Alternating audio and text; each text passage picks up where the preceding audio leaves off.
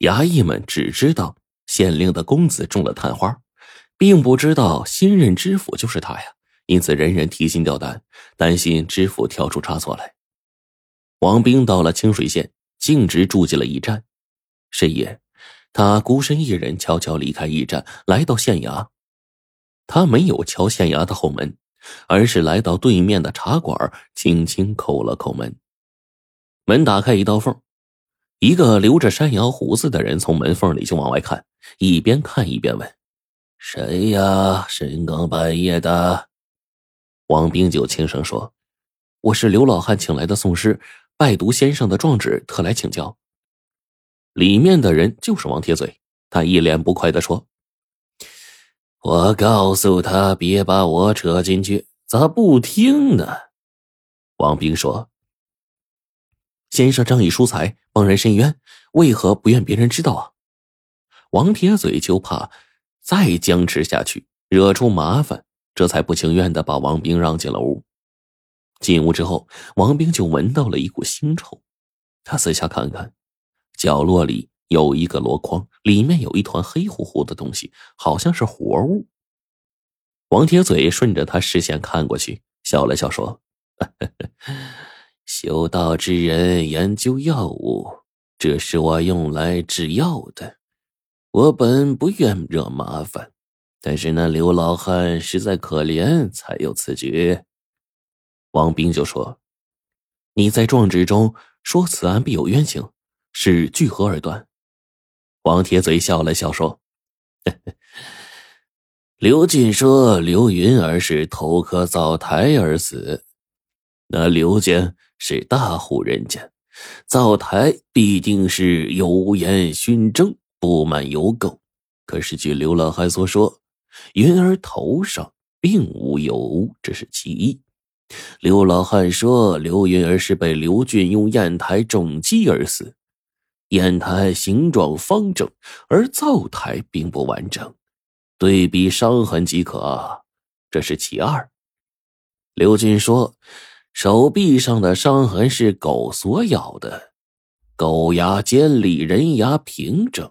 据刘老汉所说，刘云儿。并无虎牙，那就更容易对比了。这是其三。这三点，王县令都没有查验，就以证据不足为由将刘俊释放了。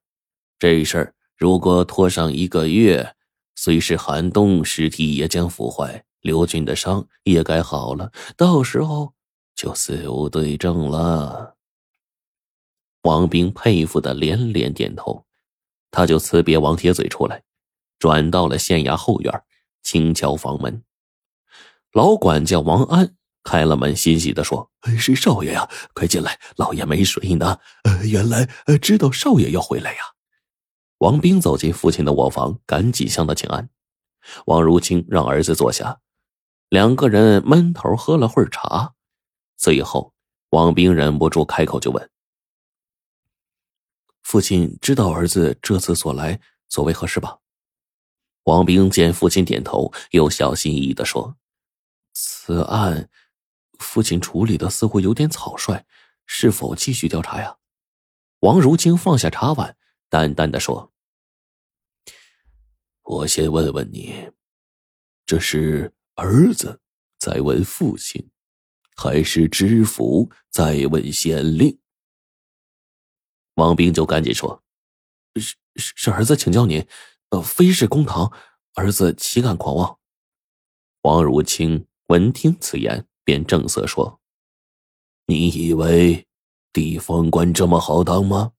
你知不知道我公堂里的衙役们每月赏银三两银子，但每月能从刘家店铺里边领走十两？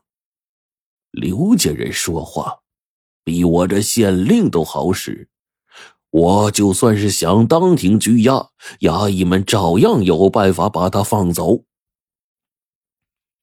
王兵一听就回答说：“父亲如此说，儿子不敢苟同。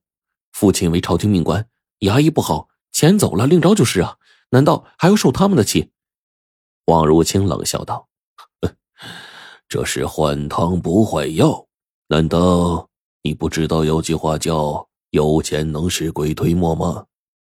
王兵就很不赞同，但是仍不失恭敬的说：“啊，父亲教诲的是。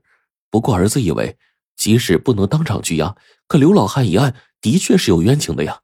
父亲应该继续审理才是。如果儿子接手此案，按照规矩，如果审出不同的结果，是要申斥的，弄不好。”王如清冷哼了一声：“呵，那刘子峰是当朝宰相的小舅子，别说你了。”就是刑部也得给他几分面子。这案子稍有疏漏，就算你定了罪，上报到刑部依旧驳回来，反而让你落得个糊涂无能的名声，搞不好连官都做不成。这案子一无人证，二无物证，单凭一具尸体和刘老汉的一面之词，你就能结案啊？毛头小子，哼！王兵心里是一阵反疼，他没有想到父亲虽然顶着清官的名声，却如此圆滑。他口气已经不那么猥琐了。父亲，为官者不能为求庇护而没有担当啊！县令是一方百姓之父母，怎么能畏惧权贵而让百姓含冤呢？我知道父亲不收人钱财，但不贪未必就是好官呐。说着。他还把王铁嘴所说的三大疑点复述给父亲听。王如清听完，气得手都直哆嗦，指着王兵就骂：“你现在出息了啊！当了知府就敢教训自己老子了？你给我滚！”事情发展如此，王兵只觉得无比的酸楚，他就跪倒在地说：“今夜我是你儿子，任打任罚。”明天我在堂上就是五品知府，您如此昏聩不明，我不能不闻不问。说完，磕了三个响头，头也不回的就走了。第二天，知府大人亲自在县衙升堂问案的消息传遍了全府，其余各县的县令都跑到清水县，想要看看知府大人如何审案。公堂上设有一大一小两个公案，刘老汉敲响了堂鼓。知府大人和县令同时上堂，知府坐在大公案，知县坐在小公案。王兵让刘老汉复述了案情之后，就让衙役将刘俊带上堂，喝问道：“刘俊，你身为秀才，为何做出如此丧心病狂之事？从实招来。”刘俊不慌不忙，把那天的说辞又说了一遍，并说：“本县王大人已经审过此案。”以为认为是证据不足，可见学生是无辜之人。王兵冷笑道：“哼，今日是本府审案，定让你心服口服。